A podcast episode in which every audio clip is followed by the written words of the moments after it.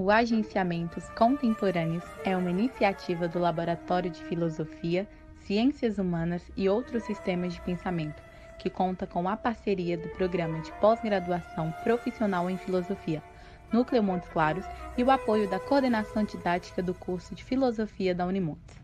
O Agenciamentos Contemporâneos procura abrir espaço para que pesquisadores, vinculados à academia ou não, possam apresentar suas considerações sobre problemas relevantes, privilegiando uma conversação transversal com um pensamento conectado à pesquisa, ao ensino e demais práticas cotidianas.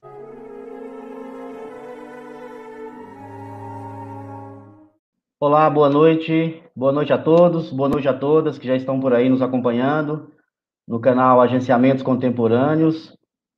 Agradecer desde já a presença de todos aí virtualmente, né? É, a presença virtual de todos que já acompanham o programa, que sempre estão aí nos acompanhando.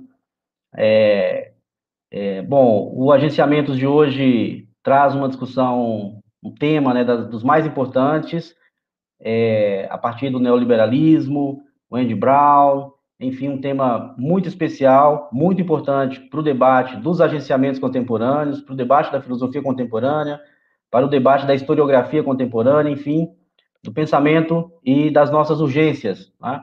E hoje, de uma, uma participação especial, eu já quero convidar aqui de imediato a professora Tatiana, Ro Tatiana Roque para poder estar com a gente. Tatiana, boa noite, seja muito bem-vinda, é um prazer recebê-la aqui. Tá? A gente, desde já, desde já, o canal agradece a sua generosidade em participar com a gente é, nesse dia aqui no, no, no Agenciamentos Contemporâneos. Eu já passo para você, para você se apresentar de praxe, né? Os convidados se apresentarem rapidamente, do modo como você achar que deva se apresentar. E na sequência você já pode passar a expor a sua, o, seu, o seu tema, né? A sua questão. É, e você tem um tempo aí para poder expor. E na sequência a gente abre aqui para algumas questões que sempre o nosso público aqui apresenta, para então discutir e interagir um pouco com eles. Ok? Obrigado e boa noite. Obrigada, Edenilson. Queria agradecer a você, o Alex, né, o pessoal da Unimonte, pelo convite. É um prazer estar aqui. Eu sou professora da UFRJ, eu tenho essa inserção dupla aí em matemática, né, em história da matemática, filosofia e na filosofia propriamente dita, dou aula na pós-graduação do IFIX, da filosofia, e atualmente estou coordenando o Fórum de Ciência e Cultura da UFRJ. Então, estamos aqui no Rio, chuvoso, já Edenilson disse que aí em Minas está seco, né? então, gente, eu vou começar é, falando um pouco sobre essa questão do neoliberalismo na Wendy Brown, mas para chegar ao Wendy Brown, eu tenho que recapitular um pouco a definição do neoliberalismo para Michel Foucault.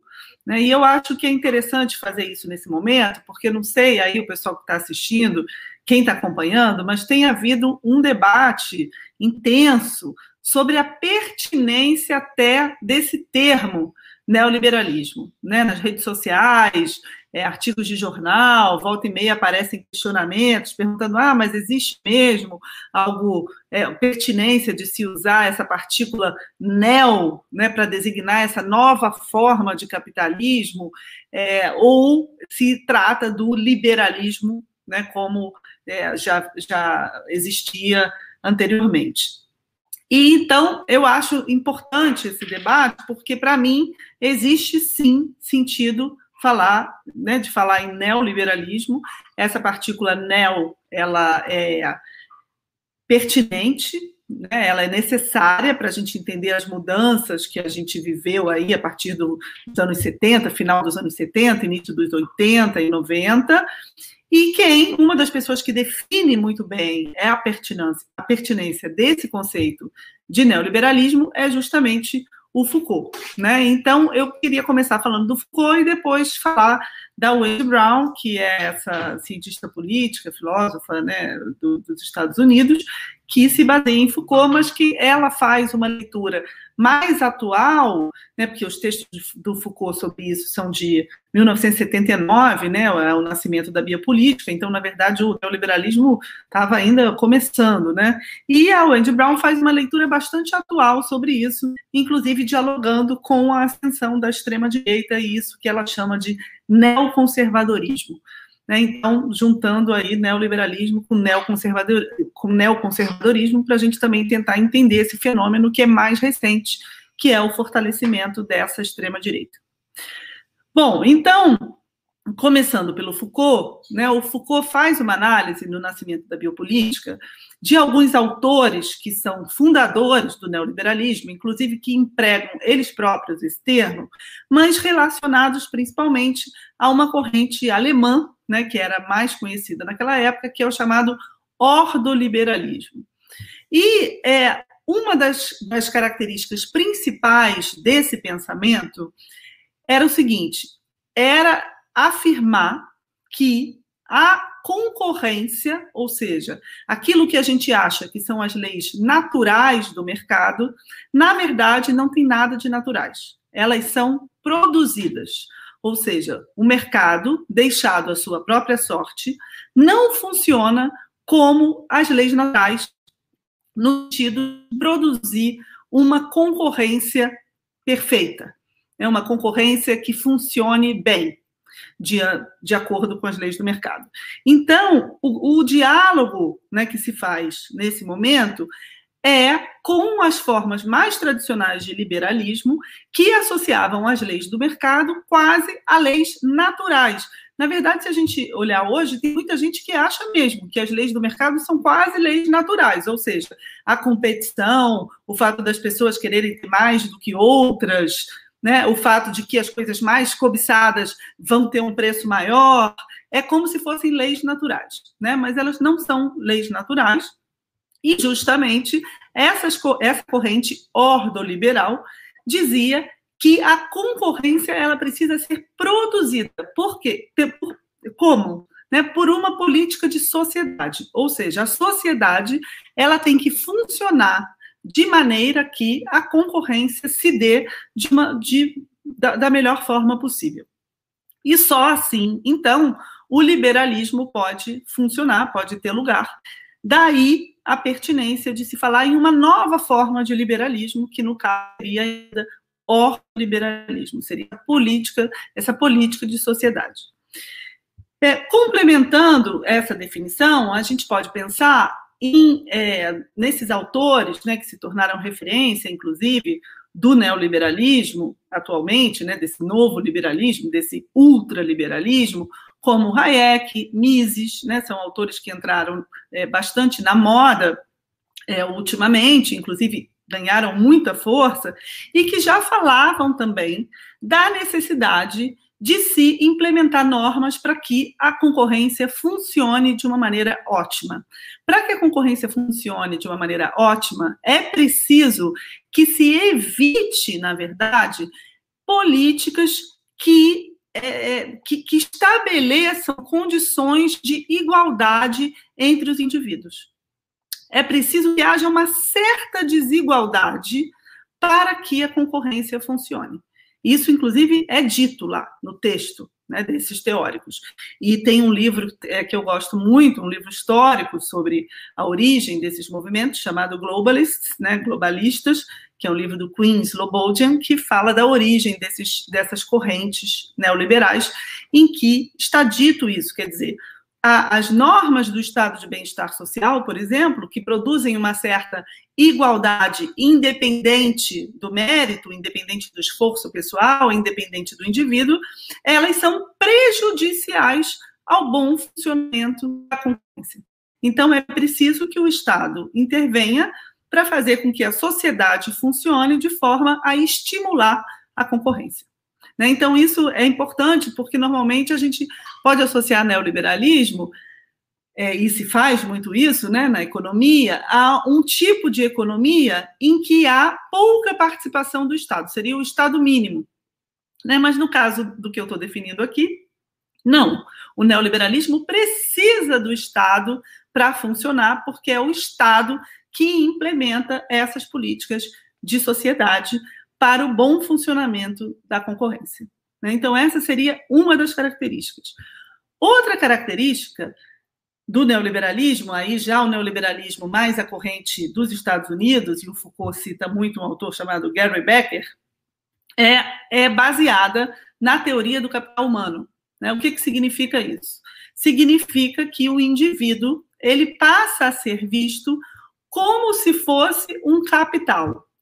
Ou seja, ele é aquilo que pode gerar mais capital caso se invista em algumas habilidades, né? em alguma em, em, em maior formação, por exemplo, ou em capacitação. Então, é, essa é a chamada teoria do capital humano. Na teoria do capital humano, o indivíduo ele é visto como um capital porque ele é aquele que é capaz de gerar renda. Né? O que gera renda é capital. Né? O que gera mais capital é capital. Então, o indivíduo é visto como aquele que é capaz de gerar mais renda, ou seja, mais capital. E isso né, é, é, um, é um pouco essa visão que a gente tem do, de que é, o indivíduo é, é, é, é preciso que a gente invista no indivíduo. Hoje em dia a gente fala muito isso, né? Eu vou investir em mim mesmo, vou comprar umas roupas bacanas, ou vou investir nos meus filhos, né? vou pagar uma boa educação para eles. Né? Investir nesse sentido é exatamente o sentido do capital humano, porque significa o quê? Que você vai investir, você vai aplicar uma renda, porque no futuro aquela renda vai gerar mais renda. Essa é justamente a lógica do capital. Então você passa a ver o indivíduo como se fosse um capital. Então essa seria uma segunda característica do neoliberalismo. Essas duas características já mostram que o, a, a, caracterização que eu estou fazendo aqui, né, via Foucault, do neoliberalismo, ela faz sentido porque ela diz respeito a um certo, a um certo modo de enxergar a subjetividade, ou seja, o sujeito como ele se constitui, mas não como ele se constitui sozinho, né, no ar, como ele se constitui em um certo meio social, né, como ele se constitui na sociedade. Ou seja, o indivíduo, nessa, de, de, a partir desse ponto de vista, ele é um sujeito, né, uma, uma, uma, categoria um pouco mais complexa, que tem essas interações e que se produz e produz o meio o tempo todo. E esse indivíduo, ele também é produzido por uma certa arte de governar, que é um tema muito caro ao Foucault, a questão das, da arte de governar, né, das diferentes governamentabilidades. Então, é como as pessoas governam e são governadas, e esse acordo entre governantes e governados, como ele se dá e como ele produz formas de subjetividade. Então, o que o Foucault vai dizer nesse livro é que o neoliberalismo, portanto, é uma governamentabilidade, ou seja, uma forma de governar a partir não de coerção, disciplina, obrigação, e sim a partir de estímulo, né, de uma lógica de estímulo e recompensa de forma que você, então, essa é uma, uma um enunciado muito é, é, característico do Foucault, né? Você conduz a conduta. A arte de governar seria isso, conduzir a conduta dos outros. Então, você não faz com que alguém seja obrigado a se conduzir de uma certa maneira. Você conduz essa conduta, você torna aquela conduta interessante. Você faz com que aquela, é, com que aquela conduta dê frutos, com que aquela conduta tenha uma recompensa, gere uma renda. Né? E isso é esse sistema de estímulos e recompensas que acaba tendo um impacto na subjetividade, né, fazendo com que as pessoas então se conduzam de uma certa maneira a partir né, dentro dessa racionalidade neoliberal. Aqui eu introduzi uma outra palavra, né, que o Foucault também usa muito, que é essa de que o neoliberalismo é uma racionalidade, ou seja, ele produz é, ele produz, eu ia falar, ele produz uma, uma, uma, uma veracidade, mas aí não vou, não vou explicar. Eu estou usando um sinônimo, mas não vou explicar, né? Mas o neoliberalismo não é algo que é, seja, como eu disse, né, não é algo que seja imposto, mas é algo que as pessoas aderem àquele comportamento, e a partir do momento em que elas aderem a esse comportamento, esse comportamento é verdadeiro para elas. Esse comportamento faz sentido, esse comportamento tem uma razão. Né? Daí o fato de ser uma racionalidade. Não tem nenhuma moral, nenhum julgamento de valor, de valor envolvido nisso, não quer dizer que isso é bom, que isso é ruim, quer dizer que esse é o modo de funcionar da racionalidade neoliberal. Então, é, eu ah, paro aqui a parte do resumo sobre Foucault, né, mas com um, um adendo que eu acho importante, porque né, nessa definição é um pouco, é um pouco diferente da definição de neoliberalismo é, como um sistema econômico. Né? Essa definição ela não é econômica. A definição de neoliberalismo como um sistema econômico associa o neoliberalismo a uma série de desmontes, de desconstruções que aconteceram aí a partir do final dos anos 70, mais ou menos, duraram os anos 80, aqui no Brasil foram muito fortes nos anos 90, que é o desmonte do estado de bem-estar social, a desregulação dos mercados. Né? Então, é, é, são, é uma série de políticas que visam diminuir o tamanho do Estado e aumentar a lógica de mercado. Nessa definição do Foucault, ela vai além disso e ela não é uma definição economicista, ela é principalmente uma definição que passa por um certo modo de conduzir as subjetividades. Então, ele é um modo de estar no mundo, né? Daí essa definição do Foucault muitas vezes dá margem a alguns mal entendidos, justamente porque ela não é uma definição econômica e ela não pode ser pensada sem a noção de subjetividade. Bom, então vamos em frente agora para chegar na Wendy Brown. Eu vou pedir licença para vocês para abrir um pouquinho essa janela, porque agora eu fiquei com calor, estava chovendo. Ai, agora foi. Bom, então, é, a Wendy Brown, ela é uma, ela retoma, né, muito essa teoria do Foucault, mas ao mesmo tempo ela está pensando no neoliberalismo hoje, né? E o neoliberalismo hoje, principalmente a partir desse casamento que é muito estranho entre o neoliberalismo e o neoconservadorismo, entre o neoliberalismo e esses regimes autoritários como o que a gente tem aqui no Brasil de Jair Bolsonaro, mas que tinha também nos Estados Unidos do Trump, né? Então, como é que aconteceu esse casamento entre neoliberalismo e neoconservadorismo? Ela tem alguns textos sobre isso. Tem um já mais antigo que se chama é, O Pesadelo Americano, American Nightmare, onde ela fala justamente desse casamento estranho entre neoliberalismo e neoconservadorismo. Esse fenômeno, na verdade, ele foi se acirrando, ele só piorou nos últimos tempos, e agora se tornou ainda mais é, assustador, né, mais dramático esse casamento, e ela tem, então, um novo texto sobre isso, que se chama o Frankenstein, né, o, o Frankenstein neoliberal. Então, como o neoliberalismo, que é, prometia ser um regime de uma certa expansão subjetiva, acabou se encontrando com regimes autoritários conservadores. Né? Então, ela vai tentar explicar esse, esse casamento aí estranho entre neoliberalismo e neoconservadorismo.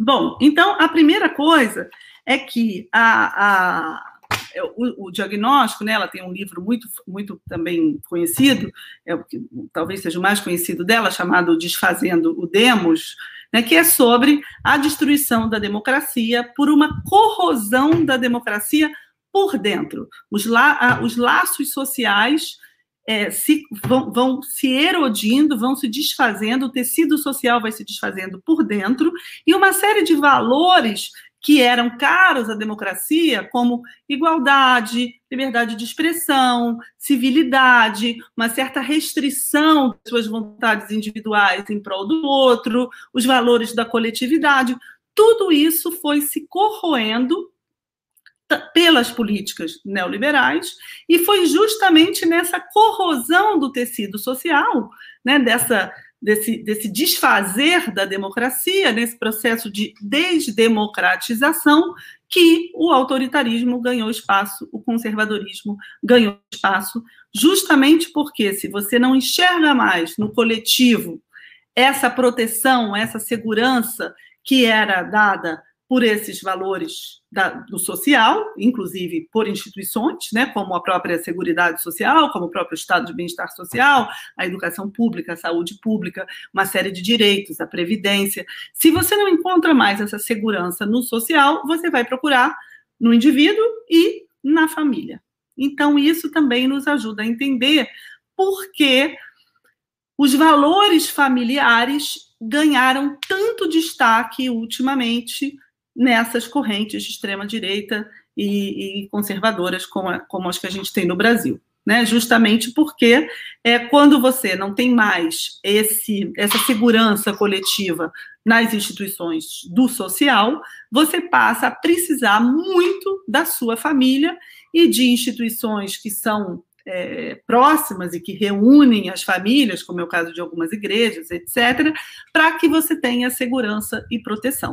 Então, com esse movimento, a família acaba ganhando uma preponderância muito grande na determinação de escolhas, né, de, de comportamentos, de processos de subjetivação da juventude e acaba chegando nessas, né, nessas, é, nesses movimentos reativos que a gente tem visto hoje, que são muito é, tristes, assim, assustadores, como, por exemplo, o ataque à chamada ideologia de gênero, né, que é algo que é uma certa invenção, mas que é uma tentativa de reagir à liberdade do jovem, né, de, de ter a sua é, orientação sexual e, e a sua vida de uma maneira independente dos pais, da família, etc. Então, a gente vê hoje uma tentativa das famílias de trazer de volta esse, esse jovem ou essa jovem para o, os valores familiares. Né? Tem um livro também que se chama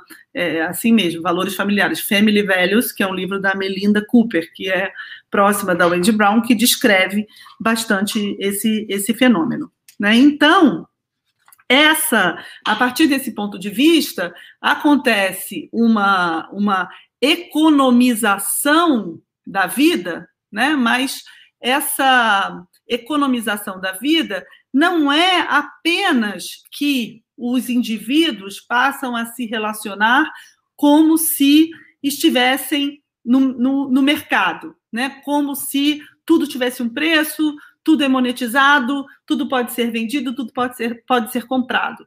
Isso também, né? Isso a gente está acostumado a ver um pouco essa vida individualista que a gente leva a partir desses termos. Mas o que ela diz é que é um pouco mais do que isso, porque essa economização ela não envolve apenas a monetização, apenas as leis do mercado, mas tem a ver com uma, uma lógica que é um pouco diferente da lógica mercadológica, que é a lógica do investimento. Tudo aquilo que você faz é um, é um investimento que você espera que tenha retorno.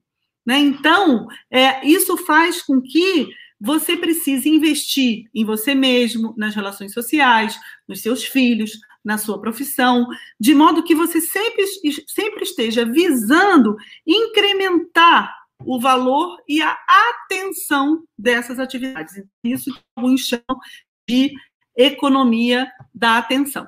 Né? Então, as esferas da existência, a questão do protagonismo, ficam todas subjugadas a essa lógica do investimento. É um pouco como o mercado de ações, né? um pouco como se as pessoas fossem ações e que estivesse em jogo a valorização dessa personagem, por exemplo, dessa subjetividade dentro desse mercado de ações. Isso a gente vê muito, né, no, no, no na nossa, na, principalmente nas redes sociais, né, o que, que é o clickbait, que não isso, né, a pessoa investe ali num perfil e esse perfil ele é avaliado a do, dos, das curtidas, né? Da, do retorno, do quanto você consegue atrair a atenção no investimento que você fez naquele perfil, naquele post, etc.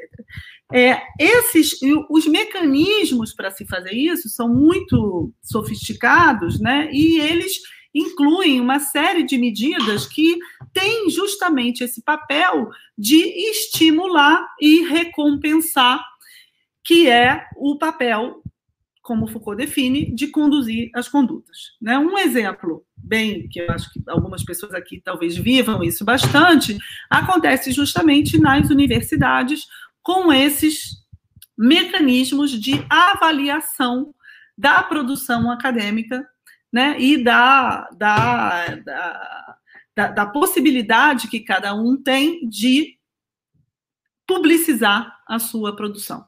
Né? Então, esses mecanismos né, que seguem justamente a lógica do investimento, que fica por conta e risco de cada um. Né? Então, as pessoas são é, é, jogadas é, no, no, mercado, digamos assim, das publicações, né? e a gente é avaliado muitas vezes pelo número de publicações, pelo quanto de publicações a gente consegue fazer, que é justamente esse modo de é, de, de, de, incentivar, estimular e exigir um retorno de cada um, né? Bom, isso, é, esse modo de, é, de lidar com a subjetividade ele é, produz, né, por um lado, ele pode produzir satisfação em alguns momentos, você falar, ah, não, para aqui, aqui meu Lattes, né, meu Lattes está cheio de publicações, então ele pode produzir em alguns momentos satisfação, mas ele tem um outro lado que ele também produz muita responsabilização, muita culpa e um certo excesso. É essa sensação, essa sensação que a gente tem, muita gente que trabalha na universidade reclama disso, essa sensação de que a gente está trabalhando o tempo todo. Né, de que a gente não para de trabalhar, sempre em busca de um reconhecimento que chega, mas nunca basta. A gente quer sempre um pouco mais. Né? Então, é uma coisa, um poço sem fundo, né, que causa bastante estresse, inclusive na universidade causa problemas emocionais, né? Tem vários eh, estudos sobre isso, depressão, etc., justamente por essa sensação de que o, o reconhecimento nunca acaba, né? Então, justamente essa esse abandono, digamos assim, que o neoliberalismo trouxe, né, esse individualismo extremo, sem nenhuma segurança das instituições, sem, com serviços sociais né, cada vez menos é, de menor qualidade, com os quais a gente não pode contar na hora que a gente mais precisa. Então, cada vez que isso vai se dissolvendo, vai se dando mais espaço então, para esses governos autoritários que acenam com uma proteção Primeiro, na figura da autoridade, justamente, né, o, o mito, né, como se houvesse uma, uma transferência para essa autoridade, e para os valores familiares que se organizam hoje, né, no Brasil, por exemplo, em movimentos conservadores, inclusive em uma parte, né, não em todas, mas em uma parte de, de igrejas, etc., e que tem por objetivo justamente reforçar essas, essas instâncias familiares que passam muito mais pelos indivíduos organizados nesses núcleos pequenos da família do que pela sociedade, pelos laços sociais. Né? Tem uma frase da Margaret Thatcher, que é famosa na caracterização do neoliberalismo, que é justamente, ela diz isso, né? a sociedade não existe, né? existem os indivíduos e as famílias. É justamente, o neoliberalismo é justamente isso. E é, então, nessa corrosão dos laços sociais que nasceu o, o autoritarismo, o conservadorismo, a nova direita, como a gente está vendo hoje. Então, é, isso ajuda a gente a entender né, essa, essa é, como, como é existe um casamento aí meio esquisito, que é isso que o Andy Brown chama de Frankenstein, que é hoje, por exemplo, a gente vê no governo Bolsonaro entre o Bolsonaro, que é uma figura que é, não é neoliberal, ele é um autoritário, ditador, fascista, é, ele, a gente pode chamar ele de tudo, mas ele era um cara que defendia políticas mais voltadas para o Estado, né, para o fortalecimento do Estado, inclusive com esse viés militar, etc.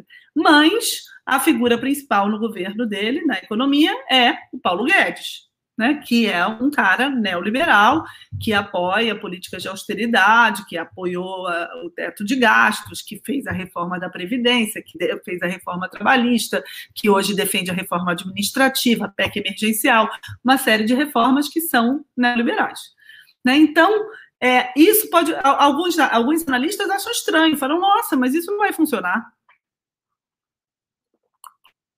Porque como é que pode estar funcionando, mas a gente vê que está aí, alguns ministros já caíram, mas o Paulo Guedes continua lá.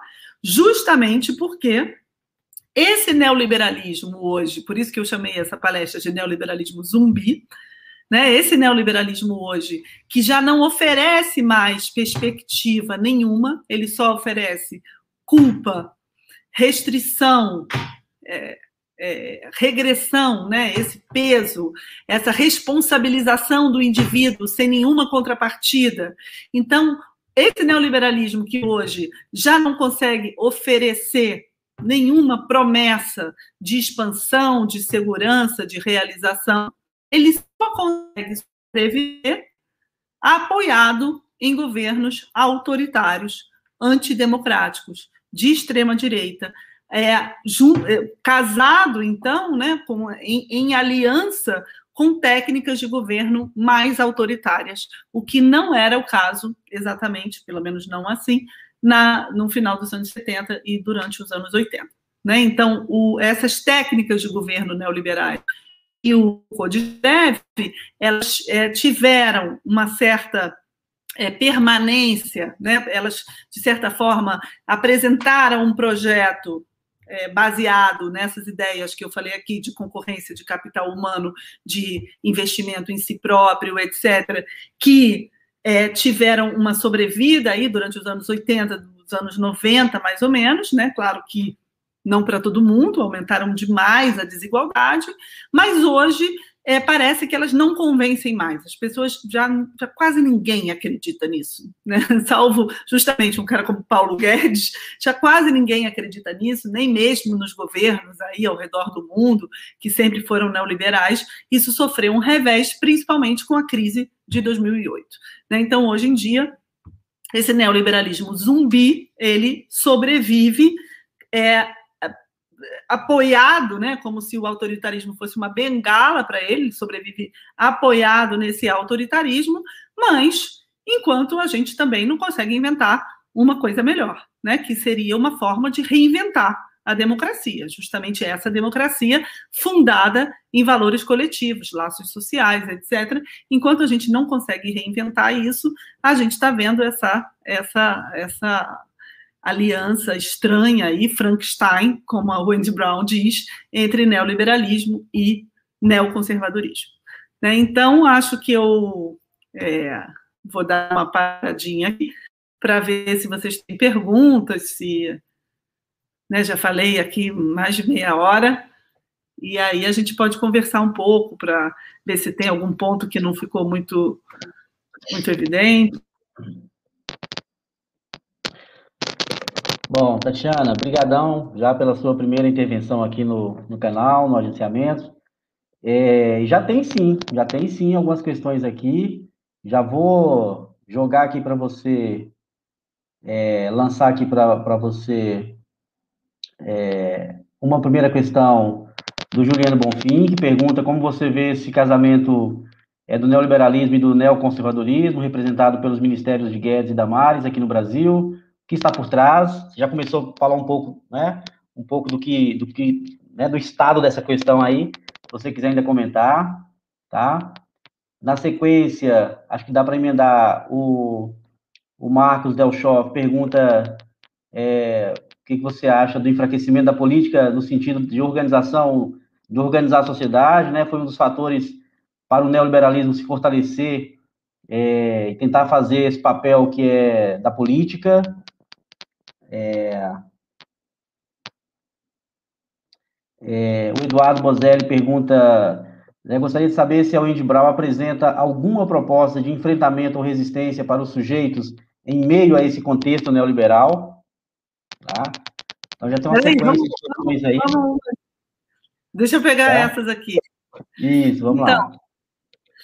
Então, Juliano, eu acho que é exatamente isso, né? O, o Guedes e a Damares são os maiores símbolos desses dois polos que estão no governo e que podem parecer conflitantes, mas não são, né? eles têm tudo a ver, justamente por isso que eu falei, porque o neoliberalismo esvazia os valores coletivos, os valores sociais, esvazia todos esses laços né, que compõem o nosso tecido social, valores como é, igualdade, justiça, é, respeito ao próximo, é, tudo isso fica esvaziado e, como eu disse, só sobra a família, e na família o que rege essa esse, essa, esse laço familiar, né, a sustentação da família, são valores mais, muitas vezes, valores mais conservadores. Né? Uma, uma, uma... E a Damares representa exatamente isso. Né? Então, o, para esses valores morais conservadores, é, é, op, é, op, atitudes, né, ou, ou, organização em coletivos feministas, ou em organizações políticas de esquerda, ou em organizações LGBT, isso, isso pode ser um fator de desestabilização da família, porque a família, nesse caso, tem um sentido moral muito da família tradicional, a família patriarcal, heteronormativa, etc. Né? Então, outras formas de família não são é, levadas em conta por eles, né? por esse setor conservador, ainda que possam ter famílias também, obviamente. Né? Mas, então, esses dois é, nomes aí que você citou, eu acho que são bem expressivos dessa aliança mesmo do neoliberalismo com o neoconservadorismo. E aí, depois, é, o Marcos né, perguntou isso, é o enfraquecimento da política no sentido de organizar a sociedade foi um dos fatores. Sim, é, certamente. É, é, né, esse caso, eu falei, né? Você, é, no, com a crise da democracia representativa, principalmente né, né depois umas três décadas depois do, do pós-guerra, é, as pessoas já não se viam também mais representadas em organizações políticas. É a crise dos partidos políticos, por exemplo, como a gente está vendo, né? Então, movimentos sociais, partidos políticos e outros tipos de organização coletiva, como sindicatos, associações de moradores, isso ajudou a dissolver esses valores coletivos e dando força, então, para esse projeto, né? Que eu, como eu coloquei aqui. E depois teve uma outra pergunta que foi. É, ah, isso, do Eduardo. Se a Wendy Brown apresenta alguma proposta de enfrentamento ou resistência para os sujeitos em meio a esse contexto neoliberal. Sim, ela, a Wendy Brown, ela é uma grande defensora da democracia. Né? E isso é uma coisa estranha, porque a gente pode dizer assim, ah, mas democracia nunca existiu de fato, né? sempre houve muita desigualdade, sempre houve problemas econômicos, sempre houve muita diferença entre os países centrais e os países é, que não são tão desenvolvidos. Então, realmente, a democracia ela sempre foi uma ideia inacabada. Né? Mas é próprio da democracia ser uma ideia inacabada. Só que a democracia, mesmo capenga que a gente tinha, era uma maneira da gente avançar propostas mais efetivas de democracia. Até uma radicalização da democracia, que era realmente necessária, deveria partir de um solo democrático, né, de princípios democráticos. Então, é, por isso, é, a, é, vale a pena, realmente faz sentido defender a democracia, ainda que seja uma ideia imperfeita e inacabada. É, Tatiana, tem uma questão do Daniel Carvalho aqui que é bastante interessante na, no contexto da sua exposição, da sua fala, porque recupera justamente o Hayek aí, né, na, nesse jogo. É, tá aí, né, se ele quer ouvir um pouco sobre o modo, se, se o modo como esse neoconservadorismo aparece, aparece, não estaria prefigurado no próprio Hayek, já que ele entende a, a moral também como algo da ordem espontânea. Sim, totalmente. Hayek é um dos, dos teólogos né, desse, desse neoliberalismo conservador. Né? Justamente isso que é recuperado nesse livro que eu citei, o Globalists, do Queen Slobodian. Né? O, eu não, não li assim, Hayek direto, talvez você conheça melhor Hayek do que eu, mas esses, o que esses autores citam é exatamente isso, que o Hayek é um dos grandes ideólogos dessa teoria moral né, que sustenta o, esses princípios do neoliberalismo. outra questão do Tiago Faria Mello. Se o comportamento de parcela da população na, na pandemia não teria uma, uma introjeção é, bem sucedida dessa subjetividade neoliberal na vida das pessoas. É, eu acho que na pandemia é, essa questão apareceu muito na, a, na nossa incapacidade de fazer o distanciamento social, né? O distanciamento social ele é uma medida é, antineoliberal por excelência. Primeiro, ele precisa tanto o distanciamento social quanto o uso de máscaras, né? São medidas que você faz para proteger os outros, né? São medidas que você faz para proteger a coletividade. Então, eu acho que em dois aspectos é, as dificuldades da pandemia tiveram a ver com esse, esse, esse modo de funcionamento neoliberal da sociedade. Um foi justamente a dificuldade da gente fazer distanciamento social, porque a economia ela é toda baseada na ação, a nossa economia. Então, como você fazer distanciamento social, você vai diminuir a, circulação, né? e se você vai diminuir a circulação, as pessoas não vão ter renda. Porque a renda depende de quê? Depende de cada um se virar. As pessoas falam, falaram até isso na pandemia. A gente está trabalhando de dia para comer de noite. Né? Então, se, ela, se a gente trabalha de dia para comer de noite, se não trabalhar de dia, não come de noite. Ou seja, não tem nenhuma garantia, não tem nenhuma segurança, a não ser o auxílio emergencial. Isso foi, foi uma boa, mas durou pouco, né? E não foi suficiente, não foi para todo mundo que precisava, e durou muito pouco. Então, eu acho que nesse sentido é um, e em outro sentido, a questão, por exemplo, de uso de máscaras, vacinas e outras medidas que são medidas que a gente faz para a coletividade. Né? Não é para se proteger, é para proteger a coletividade. Então, isso realmente é uma compreensão que foi difícil durante a pandemia e acho que dificultou né, nosso modo de lidar com a pandemia. O Renan pergunta se, a, se você entende que a extrema-direita europeia é diferente da brasileira, no, no, que diz respeito ao nível de neoliberalização da sociedade. É, acho que ele continua a pergunta aí mais embaixo, né? É, quer dizer, que não seria a extrema-direita brasileira com o neoliberalismo mais radical no mundo contemporâneo? Acho que tem um acon aí, porque o texto ficou meio confuso, mas acho que dá para é, eu acho que hoje sim, mas porque a gente está atrasado, né? Espero que a gente saia dessa daqui a pouco. Mas o Brasil está lá realmente na rabeira do mundo nesse sentido de ainda ser um sistema que vigora aqui e que está tá acabando né, em outros lugares do mundo. Então, nos, próprios, nos Estados Unidos, agora, por exemplo, o Biden anunciou uma série de medidas que não tem mais nada de neoliberal. São medidas que injetam trilhões na economia, são medidas protecionistas, inclusive. Então, isso, isso aí já estava né, bastante é, presente na, na China, mas agora os Estados Unidos também e, e vários países da Europa. Então, é, depois da pandemia, a gente vai ter uma, uma certa virada, pelo menos nesse sentido. Né? Eu acho que vai ter muito investimento estatal na economia e medidas protecionistas também de vários países. Então, o Brasil está um pouco.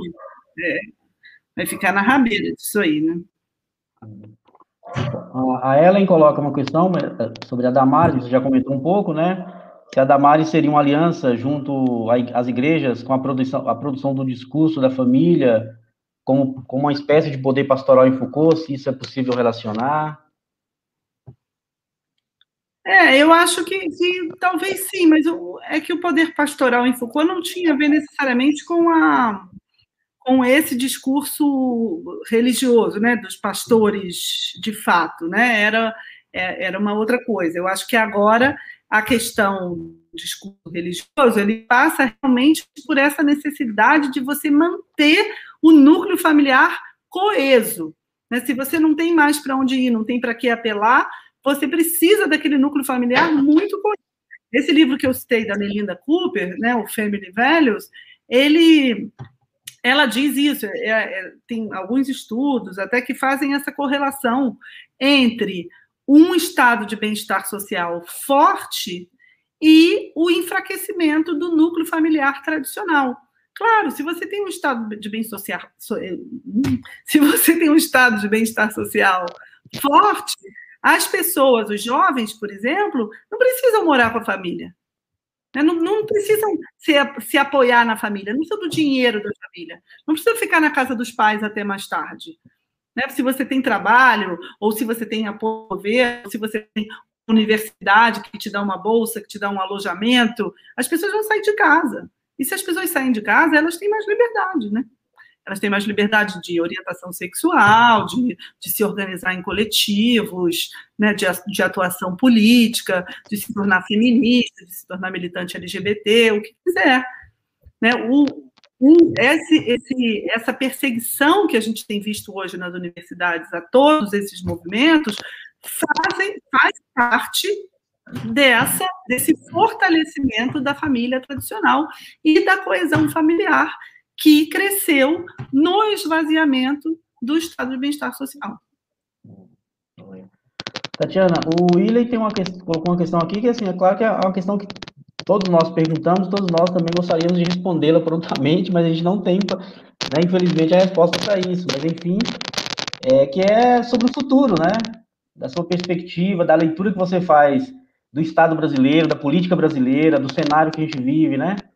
É, das, das, belíssimas ilusões neoliberais, nas quais nós estamos completamente afundados também, né, de, alguma, de algum modo, é, o que, que se pode vislumbrar para o Brasil, né, em tempos futuros, enfim, não sei como é que, como é que você pensa isso, é possível responder essa questão. Né? Eu, até para que essa pergunta possa existir, né, para que a gente possa começar a pensar num futuro, a gente precisa pensar em 2022. Sabe? A gente precisa pensar em tirar o Bolsonaro do governo. Eu, bom, eu não acredito que a gente vai conseguir antes. Que se conseguir antes, ótimo, impeachment e tal, ótimo. Mas eu realmente não acredito. Acho que a melhor chance que a gente vai ter é votar né, para que ele não se reeleja em 2022. Eu acho que a gente só vai começar a conseguir pensar em futuro a partir desse momento, porque com esse tipo de governo aí não dá nem para começar. E, inclusive, o risco é muito grande que a gente corre de realmente ele fazer tentativas mais autoritárias ainda no segundo governo, né? É, acho que até uma a, a, a, Raquel colocou uma questão que eu acho que é um pouco disso que você já já já sinalizou aí, né? Dizer, se as crises geradas pela pandemia podem causar uma reversão do, aprofunda, do aprofundamento neoliberal no Brasil. Que é isso também, né? Se a gente não resolve 2022, certamente vai aprofundar de uma forma absurda para a gente, né? Sim, a, a pandemia provocou essa reação no mundo inteiro, né? O mundo inteiro está revendo as políticas neoliberais, está investindo muito na economia e está adotando políticas protecionistas. Isso é outra coisa que a gente tem que pensar muito bem, porque o Brasil é, não está fazendo esse movimento, né? E é, eu acho que a partir de 2022, dependendo, dependendo do governo que a gente vai ter, a gente começa a ter uma chance de fazer isso. Tem uma última questão do Éder aqui, Tatiana, se você puder comentar. É, Éder Ramos é, pergunta se as questões identitárias são a lógica de mercado adentrando as lutas sociais. Não acho, Éder, não acho mesmo. Eu acho que essa. Primeiro, eu não gosto desse nome, identitárias, não acho que essas questões sejam identitárias, acho que são questões de direitos mesmo. O Brasil ele é, tem uma história né, toda alicerçada em cima da escravidão, em cima do machismo, em cima de preconceitos, de desigualdade social. E acho que o fato dessas lutas estarem aparecendo hoje, movimentos antirracistas, feministas, LGBT, é, eu acho que isso é uma potência, na verdade. Agora, é claro que essas lutas elas têm que ser lutas coletivas, né? Elas têm que ser organizadas politicamente. Não é uma coisa individual. É, se for assim, é, é, muito limitado. Qualquer luta política, se for individual, é muito limitada.